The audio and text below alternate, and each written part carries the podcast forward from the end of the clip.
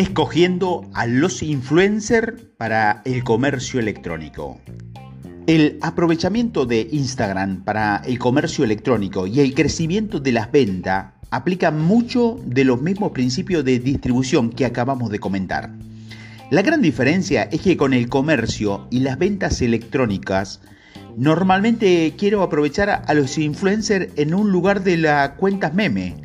La razón es que los influencers transmiten más equidad de marca e influencia a sus seguidores que las cuentas meme. Es la diferencia entre una cara y una personalidad en la que confían para que compruebe un producto o para que pruebe el producto o el servicio frente a una cuenta sin rostro, de la que sigue disfrutando porque se entretiene para fijarse en un producto o un servicio. ¿A quién es más probable que lo escuchen? Los influencers y las grandes cuentas desempeñan un papel importante para fomentar el crecimiento en Instagram. Ayuda a impulsar la venta y los ingresos a partir de la plataforma porque deberían ser estratégicos con respecto a escoger con quién colaborar.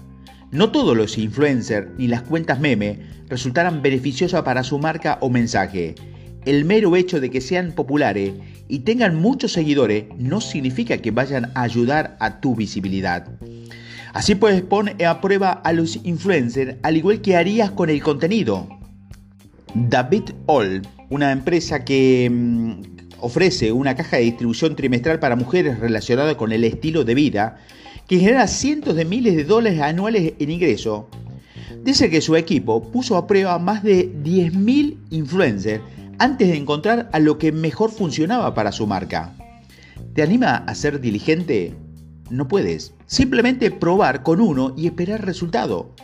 Con frecuencia, los influencers que el equipo de David conjetura inicialmente que serían los mejores, no siempre era lo que daba lugar a los resultados más exitosos. Esta es la misma mentalidad que quiero que adopte si planteas aprovechar las cuentas meme para hacer crecer tus números de seguidores. Después de muchas pruebas y error, O, o David Ott, vio que una de las mejores influencers era la actriz Tori Stelling. En general, ella era genial creando contenido persuasivo. Después de ver lo bien que funcionaba su video, los tomaba, analizaba lo que funcionaba y hacía un tutorial sobre cómo crear videos similares. Difundieron los tutoriales a sus otros influencers y ahora todos ellos crean contenido de un estilo similar. ¿O ha visto que respaldar a un influencer con tus propias marcas ha ayudado a incrementar el alcance de su empresa? Recuerdo que al principio generar relaciones con los influencers era un proceso divertido. Su equipo probó con todo tipo de estrategias estrafalarias. En una ocasión, alguien de su equipo le pasó una solicitud al dentista del hermano de influencer al que estaba intentando dirigirse. Lo creas o no, lo consiguieron. Y siguió trabajando con ese influencer en la actualidad. Así pues, haz lo que haga falta para contactar con esta gente, pero intenta no ser demasiado agobiante. El equipo de David All no disponía de mucho dinero cuando empezaron por lo que abordaron a los influencers no tan importante y al principio intercambiaron productos por publicaciones. Una vez que empezaron a trabajar con gente que era conocida entre la red de influencers, se encontraron en una burbuja de influencers. Otros influencers importantes empezaron a prestar atención. Si puedes conseguir que se hable de tu producto o marca, frecuentemente otros influencers empezarán a acudir a ti. Si por ejemplo, algunas personas que aparecen en programas de telerrealidad con una gran audiencia se interesan por tu marca, por tu producto o idea, otra, otras estrellas empezarán a ser conscientes de tu existencia y si tienes algo valioso que ofrecer, las celebridades querrán obtenerlo. Si no dispones de un producto, piensa en lo que puedes ofrecerle a un influencer. A veces los influencers trabajan contigo debido a tu contenido cautivador en otras ocasiones se debería a que pueden ofrecerles algo como hacerles una fotografía o hacerles aparecer en un contenido colaborativo genial. Piensa en lo que los influencers pueden necesitar y cómo tu conjunto de habilidades puede potenciar las tuyas. También quiero señalar algo que dijo en una ocasión sobre su página, que fue que no le preocupaba la obtención de seguidores. Sí aprecia y valora lo que ya tiene, pero la mayor parte de su concentración se dirigía a la distribución de su marca, productos y servicios a través de los influencers y la publicidad en las redes sociales. Su principal foco está puesto en cómo hacer que alguien se inscriba para recibir una de sus cajas y se convierta en un cliente de por vida. El foco es, en primer lugar, los clientes, los ingresos y ganar seguidores ocupa el segundo lugar a una gran distancia. Frecuentemente cuando asesoro a empresas de comercio electrónico o a cualquier empresa que busca vender un producto o un servicio, le digo que hagan lo mismo. Nos centramos en generar ingreso y en incrementar su base de clientes, de modo que generar crecimiento para su negocio, lo que en último término conducirá a tener más seguidores y muy probablemente a tener unos seguidores más implicados. Puede que esto nos lleve a un incremento espectacular y rápido de seguidores, o quizás no lo haga nunca, pero conduce a un crecimiento sostenido del negocio. La última vez que lo comprobé, tenía más de un millón de suscriptores de pago, y probablemente sea mucho más en, ese, en este momento, pero solo 890 mil seguidores en Instagram. Teniendo eso presente, permíteme preguntarte esto. ¿Preferirías tener un millón de suscriptores de pago o un millón de seguidores? Basándote en la respuesta, sabrás que deberías concentrar tu tiempo, tu energía y tu esfuerzo en lo que realmente es importante para vos. Influyendo al influencer. Ken Jens, fundador directo de Jengo, una empresa de marketing y estrategia digital, Dispone de consejos para hacer que las celebridades sean conscientes de tu marca, lo que es de especial utilidad para cualquiera que quiera vender un producto o servicio. No se centra en generar una gran cantidad de seguimientos en Instagram. En lugar de ello, su equipo se centra en llegar a la gente que ya tiene ese seguimiento y le permite hacer el trabajo de difundir el mensaje para su cliente. Explica que no consigue en acudir directamente a los mayores influencers o celebridades. Tendrás mucho más probabilidad de éxito si te centras en influir en los influencers que influyen en el influencer que tiene como objetivo.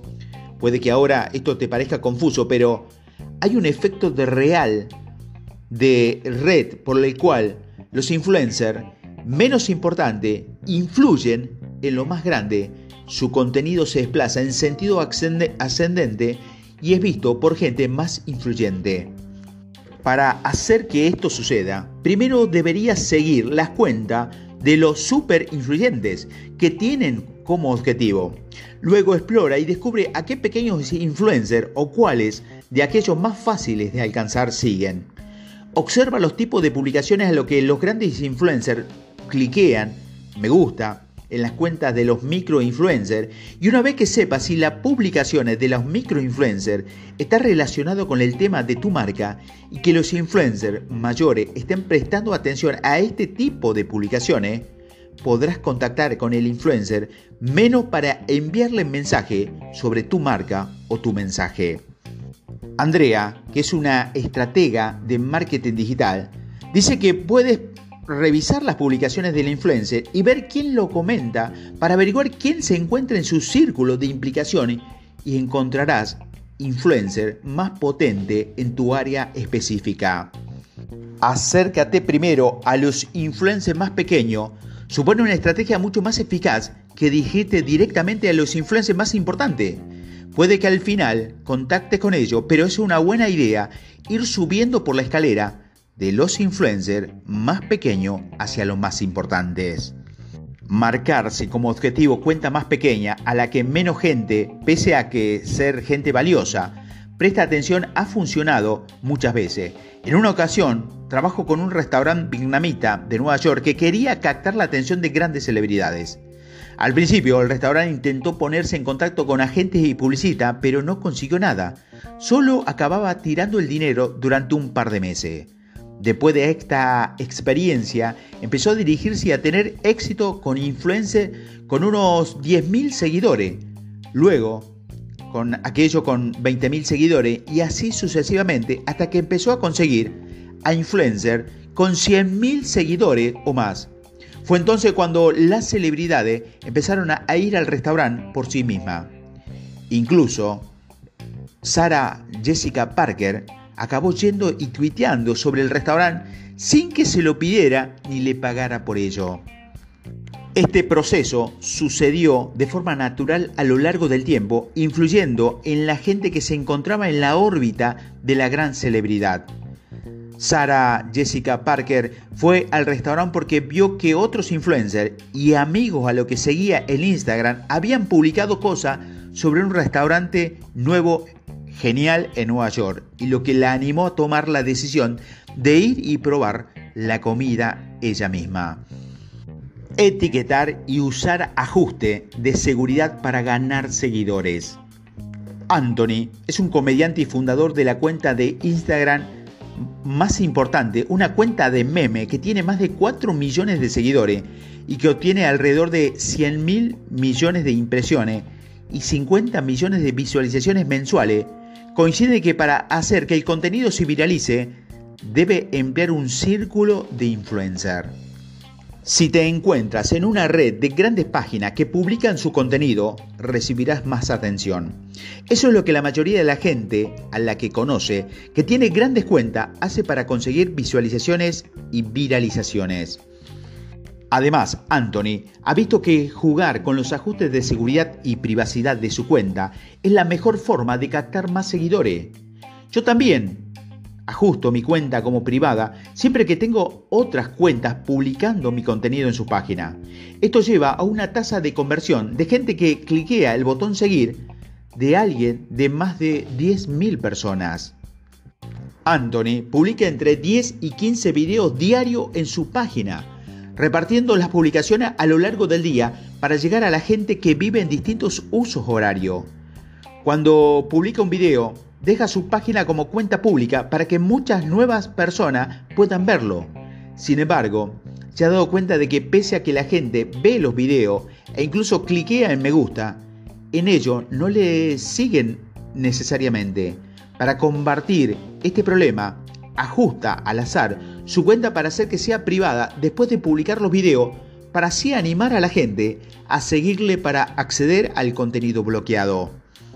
A veces tienes más de 80.000 personas viendo un video y etiquetando a sus, a sus amigos para que también lo vean. Cuando los amigos de la gente acuden para ver el video y ven que la cuenta está en modo privado, suelen seguir la página porque quieren ver el video en el que sus amigos le han etiquetado. La clave consiste en que si el contenido es lo suficientemente bueno, la gente lo seguirá para tener la oportunidad de verlo. Esto le obliga a seguir creando contenido bueno para que esta gente no deje de seguir más adelante. Esta estrategia ha hecho que Anthony consiga entre 2.000 y 5.000 seguidores diarios. También le pone una marca de agua a todo su video que dice, sígueme. De esta forma, también si la gente vuelve a publicar, descarga o simplemente ve su video, es más probable que sepa de su cuenta y la sigan. Coincido en que hacer que la gente etiquete a sus amigos en las publicaciones supone una gran estrategia. Como Instagram no es un tipo de plataforma a la que sea tan fácil compartir como Facebook, su equipo se encuentra con que etiquetar es la mejor forma de ayudar a la gente a difundir su contenido. Etiquetar es como una invitación personal para hacer que alguien vea algo. Es la forma en que la gente se muestre a sus amigos y contenido que creen que será relevante para sus gustos. Aquí tenemos otro ejemplo de la efectividad de ajustar su cuenta para que esté en modo privado. Hace poco trabajé con una celebridad que tiene más de 10 millones de seguidores. Estaba consiguiendo unos 3.000 seguidores diarios de forma natural. Entonces hizo que ESPN publicara un video que había creado, por lo que hice que se ajustara su cuenta para que estuviera en modo privado y su crecimiento en cuanto al número de seguidores pasó de 3.000 a 25.000 diarios. Solo dejamos la cuenta de modo privado algún día mientras el video seguía ganando terreno en ESPN. Pero eso demuestra el poder de estar en modo privado cuando una gran cuenta publica contenido sobre ti.